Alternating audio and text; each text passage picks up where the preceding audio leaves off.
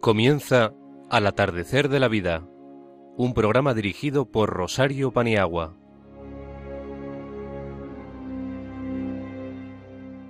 Buenas tardes, queridos amigos oyentes. Aquí estamos de nuevo. Solo ha pasado un mes y ya teníamos muchas ganas de estar con vosotros al atardecer de la vida.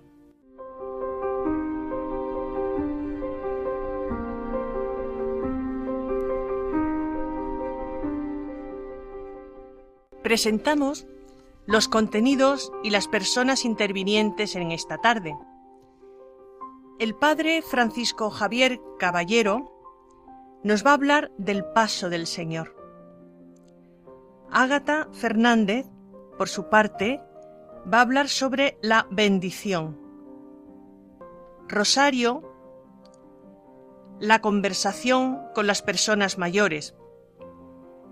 María José Flores, el envejecimiento activo. Ágata y María Luisa nos darán noticias y curiosidades sobre los mayores. Pablo Rodríguez va a recitar un poema a Notre Dame en francés con su correspondiente traducción al español. Araceli Paniagua ha preparado para amenizar este programa Granada de Albéniz y en control contaremos con Valerí Girabi. Adelante amigos.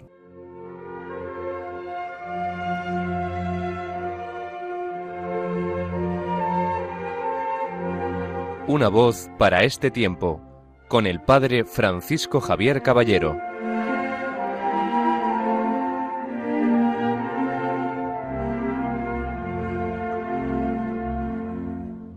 Buenas tardes, Padre.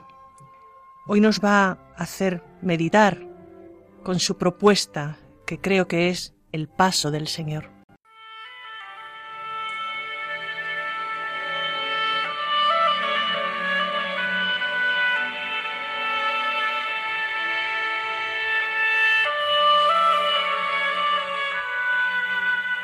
Queridos amigos de Radio María, queridas personas mayores que nos estáis escuchando, muy buenas tardes. Hemos reiterado que la verdad de la fe no está lejos de la verdad del ser humano. Creer forma parte de la persona cuando ésta se piensa en su posibilidad y en su finitud. Lo que ya no es tan cercano a la humanidad son las formas de expresarlo y de celebrarlo. A lo largo de los siglos las hemos ido creando y modificando. Tan injusto es proponer en nuestro tiempo formas agotadas en la celebración como formas que deudoras de corrientes efímeras desvirtúan el misterio o lo reducen a un puro gesto social. La clave, por tanto, como en tantas cosas de la vida, no está sino en el sentido común, en la normalidad, en la vida y por supuesto en la fe. Por eso en esa reivindicación de la persona como capaz de entrar en la nueva vida, en la Pascua, es bueno acercarnos a la realidad de nuestro mundo que sigue expresando que está guiado y orientado por su espíritu. Cuando vemos que hay hombres y mujeres que gastan su tiempo pensando en los demás, cuando vemos a madres que se quitan el bocado, cuando vemos a jóvenes que han descubierto el sentido de su vida en la solidaridad, o personas anónimas que comparten lo que tienen sin anuncios o sin focos, cuando leemos la vida desde el rostro del encuentro con Dios y el ser humano, la estamos leyendo, quizás sin saberlo, en clave de Pascua. No sé, o sí lo sé, por qué me viene a la mente una historia que me contó hace tiempo un amigo sacerdote. Me dijo que hace unos años, en una ciudad de España donde trabajaba en una parroquia, le avisaron de un funeral. Solo le dijeron que se trataba de una mujer, nombre y un apellido, un apodo, Magdalena, y una edad, 77 años. El cadáver vendría directamente del depósito al cementerio. No había funeral, ni familia que la despedía, ni esquelas, ni por supuesto flores. Una mujer sin historia. Cuando se acercó al cementerio, se encontró con tres mujeres que esperaban. Una de ellas se acercó y le dijo, vivió sola, murió en la calle, pero fue buena. La segunda le susurró, fue prostituta porque tuvo una vida muy complicada. Y la tercera, emocionada, dijo, fue una gran mujer, nunca se guardó nada para sí en el barrio y nunca nos faltó su ayuda y su pan. Que sepa que ella deseaba este día, encontrarse con él cara a cara y por fin saber lo que es el descanso, la vida y por supuesto la Pascua. Finalmente, tras las despedidas y oraciones, comentaron, podríamos estar muchas más aquí. La mayoría sintió vergüenza. Todavía pensamos que estas cosas no son para nosotros. Cada día estoy más convencido que Pascua es cambiar y lograr que estas cosas, la vida, la fe, la celebración, el reconocimiento, la acogida de Dios sean y lleguen a todos, especialmente a aquellas a quienes durante años se lo hemos negado. Muy buenas tardes. Muchas gracias, muchísimas gracias, que estemos muy atentos al paso del Señor, que seguramente nos cambia la vida. Gracias.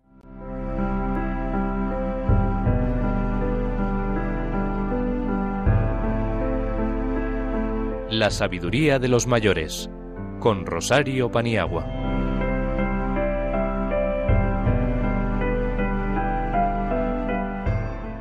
Ágata introduce esta sección con algo que ha preparado sobre la bendición. Nos dejamos bendecir por el Señor, Ágata. Adelante. Queridos radio oyentes, hoy hablaré sobre la bendición. Se trata de un método, una técnica, o camino espiritual que si lo practicas en poco tiempo notarás una transformación en ti mismo, de tal magnitud que te sorprenderá al verte sintiendo mm, realmente un verdadero amor incondicional hacia todo el mundo. El método no puede ser más sencillo, en bendecir a todo el mundo, deseándoles todo lo mejor, bendecir a todas las personas que pasen por tu imaginación, Todas las personas que te encuentras en la calle, en el autobús, en el lugar de trabajo, al dependiente antipático, al que tiene rabia, a todos, báñales con tu bendición. Simplemente repito una y otra vez que Dios te bendiga, bendito bendita seas, sintiendo que lo deseas lo mejor. Todo ello sin juzgar si se lo merece o no. No se puede bendecir y juzgar al mismo tiempo. Está muy bien exclamar bendito sea el Señor, pero al fin y al cabo el Señor no está tan necesitado de nuestra bendición, sino nuestro prójimo. Muy bien, Ágata. Nos dejaremos bendecir por el Señor como tú nos has propuesto. Continuamos con nuestra sección de la sabiduría de los mayores y hoy queremos hacer unas consideraciones acerca de la importancia de la conversación con y para las personas mayores. No podemos vivir aislados. Pero hay personas mayores que tienen dificultad para salir a relacionarse con otros, debido a las barreras arquitectónicas, a las dificultades físicas, de deambulación, dificultades sensoriales. Y es entonces cuando hay que hacer el esfuerzo de no privarlos de un buen rato de conversación, porque la conversación cura la soledad, cura la incomunicación, cura la falta de relaciones, y esto implica calidad de vida. Es muy beneficioso que se visite a los mayores que no puedan salir, para escucharles, conversar, darles noticias interesantes, compartir la vida en suma y mantener ese hilo con el exterior de sí mismo que es tan bueno para seguir conectado a la vida. Los mayores que nos salen tienen mucho tiempo y tienen mucho que contar y también mucho que oír, porque tienen mucho vivido y si alguien los visita, se ven reforzados y se ven importantes, porque también reciben la vida de otros por medio de la palabra.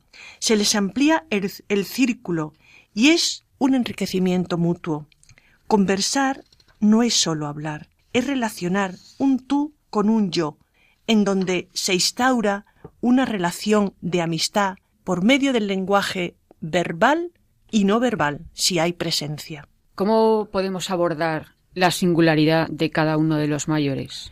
Qué importante es esto, no tratar a la gente en serie. A cada uno le motivan unas cosas diferentes y será más grata la conversación que tenga que ver con su mundo de valores, con su mundo mm, del terruño, de la familia, etc.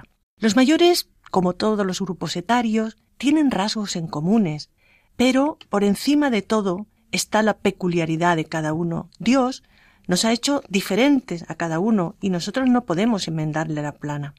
Por eso, el abordar la conversación es importante conocer al mayor, oírlo conociendo. Por ejemplo, algo que no está bien, eh, algo que no debemos hacer es, por ejemplo, llegar a lugares comunes, dar recetas, eh, no, porque no nos lo ha pedido, él quiere pasar un rato agradable.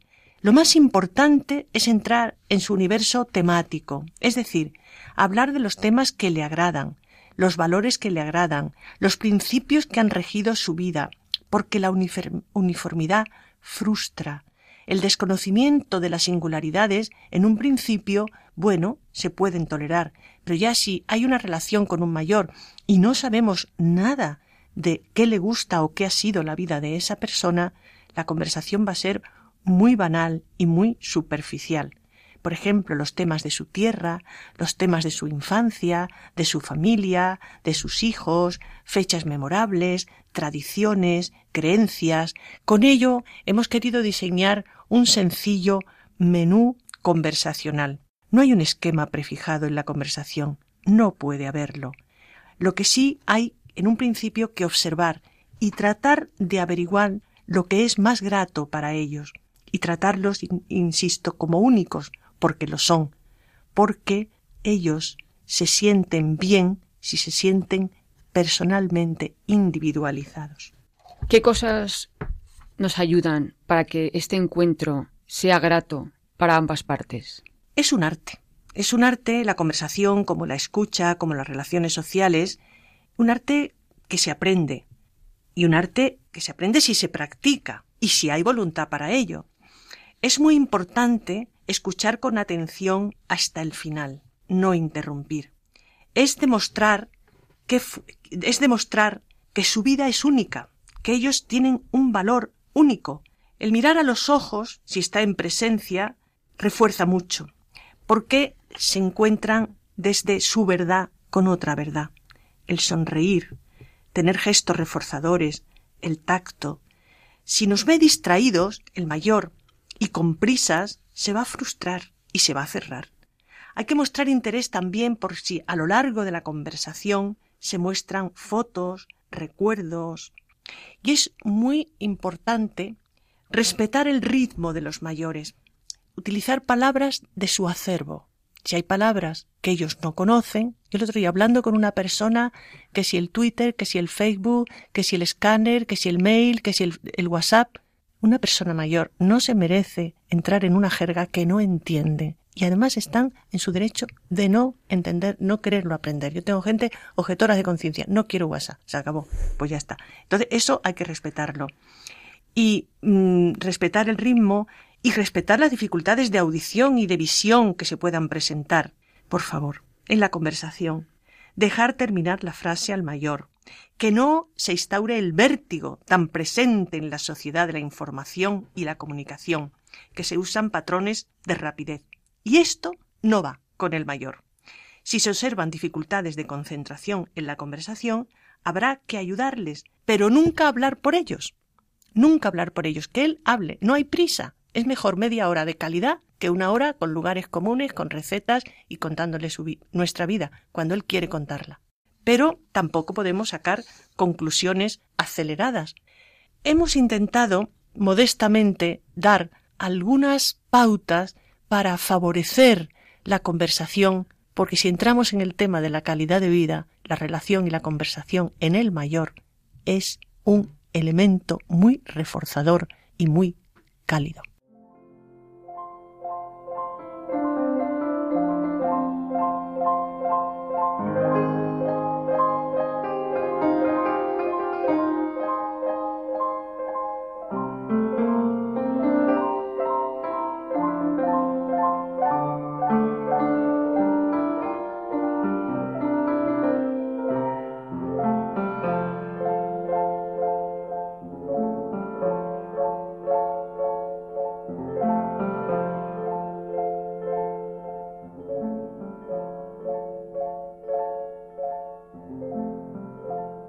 Escuchando Al atardecer de la vida, un programa orientado y dedicado a nuestros mayores. Queridos oyentes, Radio María tiene una misión evangelizadora impresionantemente intensa y extensa, y ello a través de la oración de todos y también los donativos y el servicio voluntario de todos será posible. Así que no olvidemos la oración, la colaboración y la donación también de algún recurso económico que podamos ayudará mucho.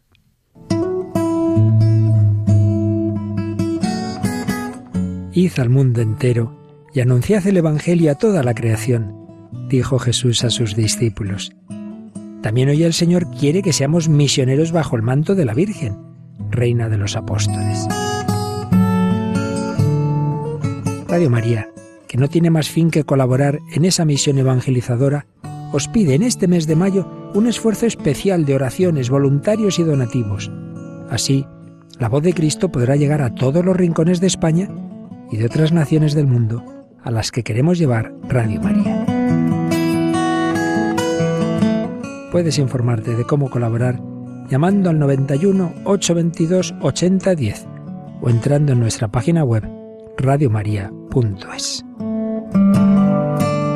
Apóstoles y misioneros del mundo con Radio María.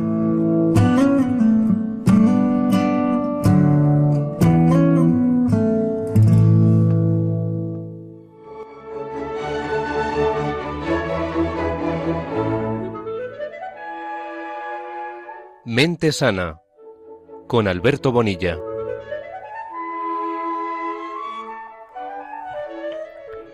En esta tarde no va a estar Alberto Bonilla, pero vamos a tener con nosotros a María José Flores, que es mm, muy de nuestra pandilla también y experta en personas mayores. Adelante, María José. Buenas tardes, gracias Charo por la presentación. El título del que del tema del que os voy a hablar es sobre el envejecimiento activo tan actual en hoy en día en la población mundial, que es una realidad que no debemos olvidar ni tener aislado. Este impacto de esta revolución demográfica nos obliga a desarrollar diferentes estrategias que resuelvan los retos futuros, sabiendo que en los próximos 50 años el número de personas mayores pasará a 2.000 millones y mm, las consecuencias sobre esta transformación sobre los aspectos de la vida, tanto para los individuos como para el conjunto de la sociedad, eh, tenemos que tener bueno pues en cuenta esas actividades ese envejecimiento activo con diferentes actividades que, que nos ofrezcan desde los centros de mayores o diferentes centros culturales para poder tener ese, esas actividades y, y, esa mente sana en las personas eh, las personas mayores. Este perfil de personas mayores hoy en día se ha transformado de forma significativa no hace más de 50 años a una persona adulta o prejubilada o jubilada se le consideraba como que tenía falta de salud, pocos recursos, eh, un nivel bajo en educación. Todo ello ha cambiado de forma radical. Uno de los rasgos que ha cambiado es el cambio en, en, querer estar activos en la sociedad, en demandar eh, actividades, aprendizaje, el envejecimiento, trabajando desde estos centros de mayores o la Universidad de Mayores o diferentes centros culturales ofrecen diversos cursos, talleres, con el fin de aportar estas soluciones para, para este gran desafío que tenemos hoy en día en, en la actualidad. La animación sociocultural eh, está dirigida fundamentalmente a las personas interesadas con el objetivo de desarrollar y ofrecer técnicas innovadoras para dinamizar y con ello la mentalidad eh, ha ido cambiando a lo largo de, estos últimos años. Los mayores sienten y quieren esa necesidad de participar en, en aprender, en realizar viajes culturales, integrándose cada día en la sociedad, mientras que mm, no hace muchos años el, pues bueno, el, mm, la mentalidad era diferente, estaba basada en, en, pues en ahorrar, en estar en casa, en aislarse, en estar en, en esa soledad y el frente al no disfrutar de, ese bienestar que todos podemos tener eh, en cada etapa de la vida. La relación que existe entre las diferentes generaciones cumple esa función esencial tanto en lo individual como en lo comunitario y es un amplio es el amplio que, beneficio que, demanda esta sociedad, repercutiendo no solo en las propias personas, sino en las familias y, bueno, en la sociedad. Las personas continúan siendo uno de los temas de atención, particularmente la situación de las mujeres, que constituyen la mayoría de, todas las personas en, en todo el mundo. Había que reflexionar también, que sería otro tema diferente, para reflexionar otro día en, en las diferencias que radican entre los países de desarrollo y, los países en desarrollados. Esta relación de envejecimiento activo, pues habría que, que tener bueno, pues otro estudio diferente y ver cómo esas demandas se van planteando a lo largo de, de cada evolución de cada país. Como experta en mayores y en animación sociocultural, tenemos que tener esa finalidad de hacer protagonistas a los ciudadanos, movilizando la cultura, la participación en diversas actividades, repercutiendo en el enriquecimiento social de las personas de esta manera, que se integran en un medio favorable y en la sociedad en, en la que viven. El objetivo que se quiere fomentar hoy en día es la calidad de vida en el bienestar de las personas mayores con ese envejecimiento activo y, y prevenir prevenir la soledad con diferentes actividades, potenciando la participación. Para finalizar, es necesario generar cambios en actitudes, políticas y en prácticas en todos los niveles, en todos los sectores, para potenciar la capacidad en cada persona.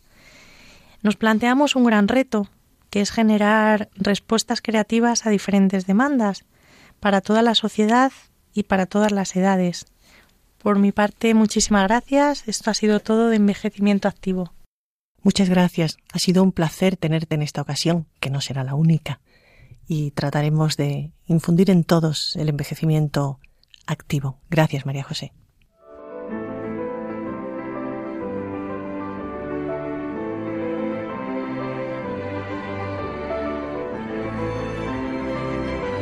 El día a día de los mayores.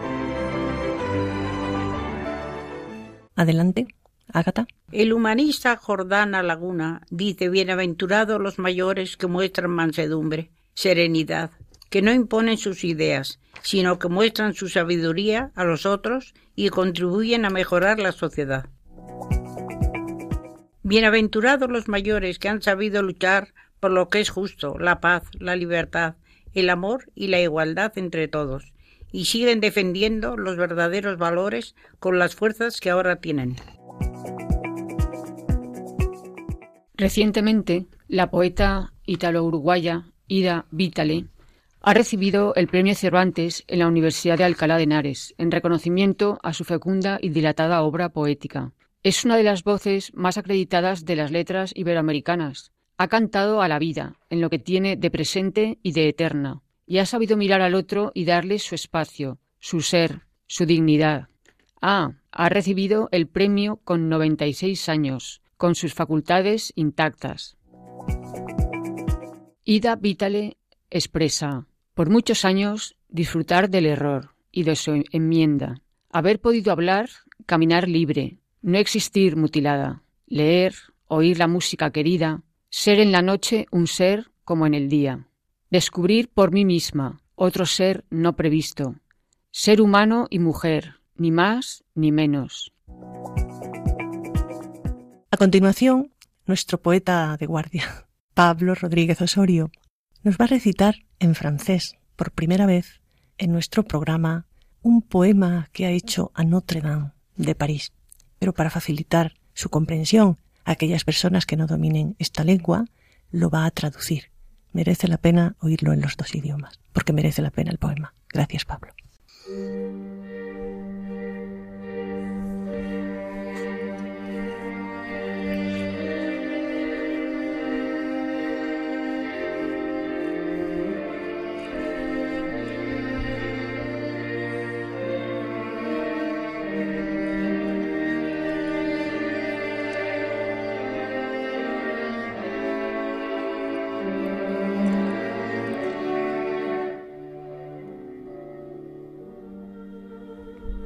Notre-Dame de Paris, émue, je vous avoue que voyant votre image, chez vous, dans votre église, je sens tout près de moi, comme une douce brise venant du même ciel, dont le bleu est bien doux.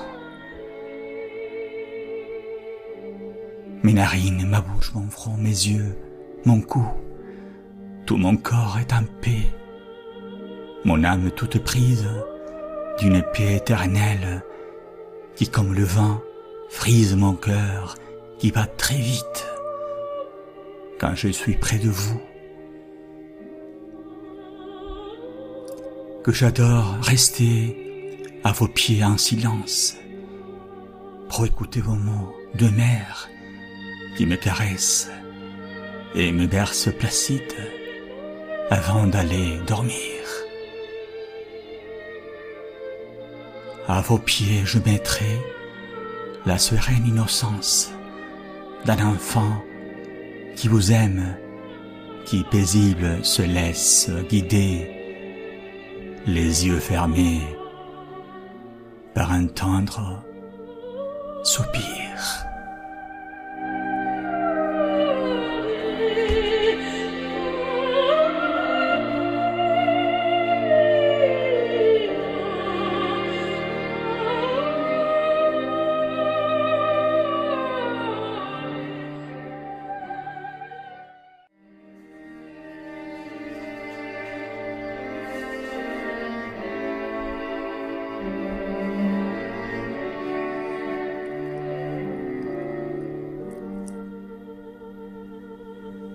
Nuestra Señora de París, emocionado, os confieso que viendo vuestra imagen en vuestra casa, en vuestra iglesia, siento cerca de mí como una suave brisa que procede del mismo cielo, cuyo azul es tan dulce. Mis fosas nasales, mi boca, mi frente, mis ojos, mi cuello, todo mi cuerpo está en paz, mi alma colmada de una paz eterna que como el viento roza mi corazón, que late muy aprisa cuando estoy junto a vos. Cuánto me gusta estar a vuestros pies en silencio para escuchar vuestras palabras que me acarician y me acunan plácidas antes de dormirme. A vuestros pies pondré la serena inocencia de un niño que os ama, que apacible se deja guiar con los ojos cerrados por un tierno suspiro.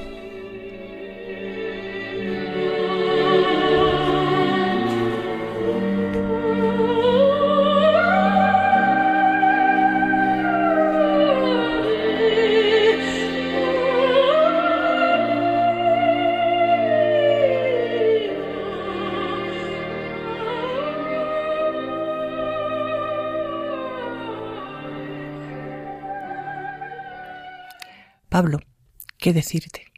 Nos dejas con la miel en los labios y con muchas ganas de ponernos en este mes de mayo delante de la Virgen y sentir algo parecido a lo que tú has descrito. Gracias, Pablo.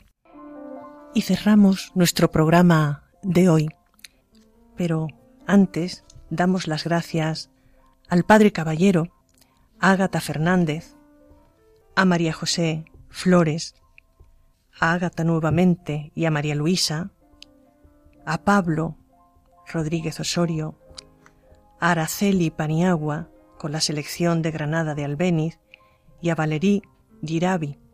Gracias amigos, muchas gracias a todos por hacer posible con tanta delicadeza y tanto esmero este programa del mes de la Virgen.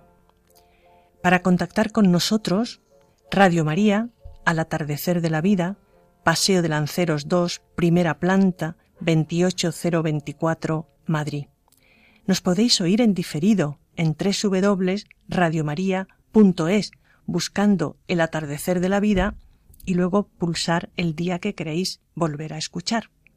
Ya estamos preparando el nuevo programa que se escuchará Dios mediante el sábado 15 de junio. 15 de junio. A continuación llega el programa La liturgia de la semana y después otro y otro y otro, porque oír a Radio María es una sana y santa costumbre. Amigos, hasta muy pronto. Gracias por estar ahí, porque es posible que hagamos esto porque vosotros estáis ahí. Gracias.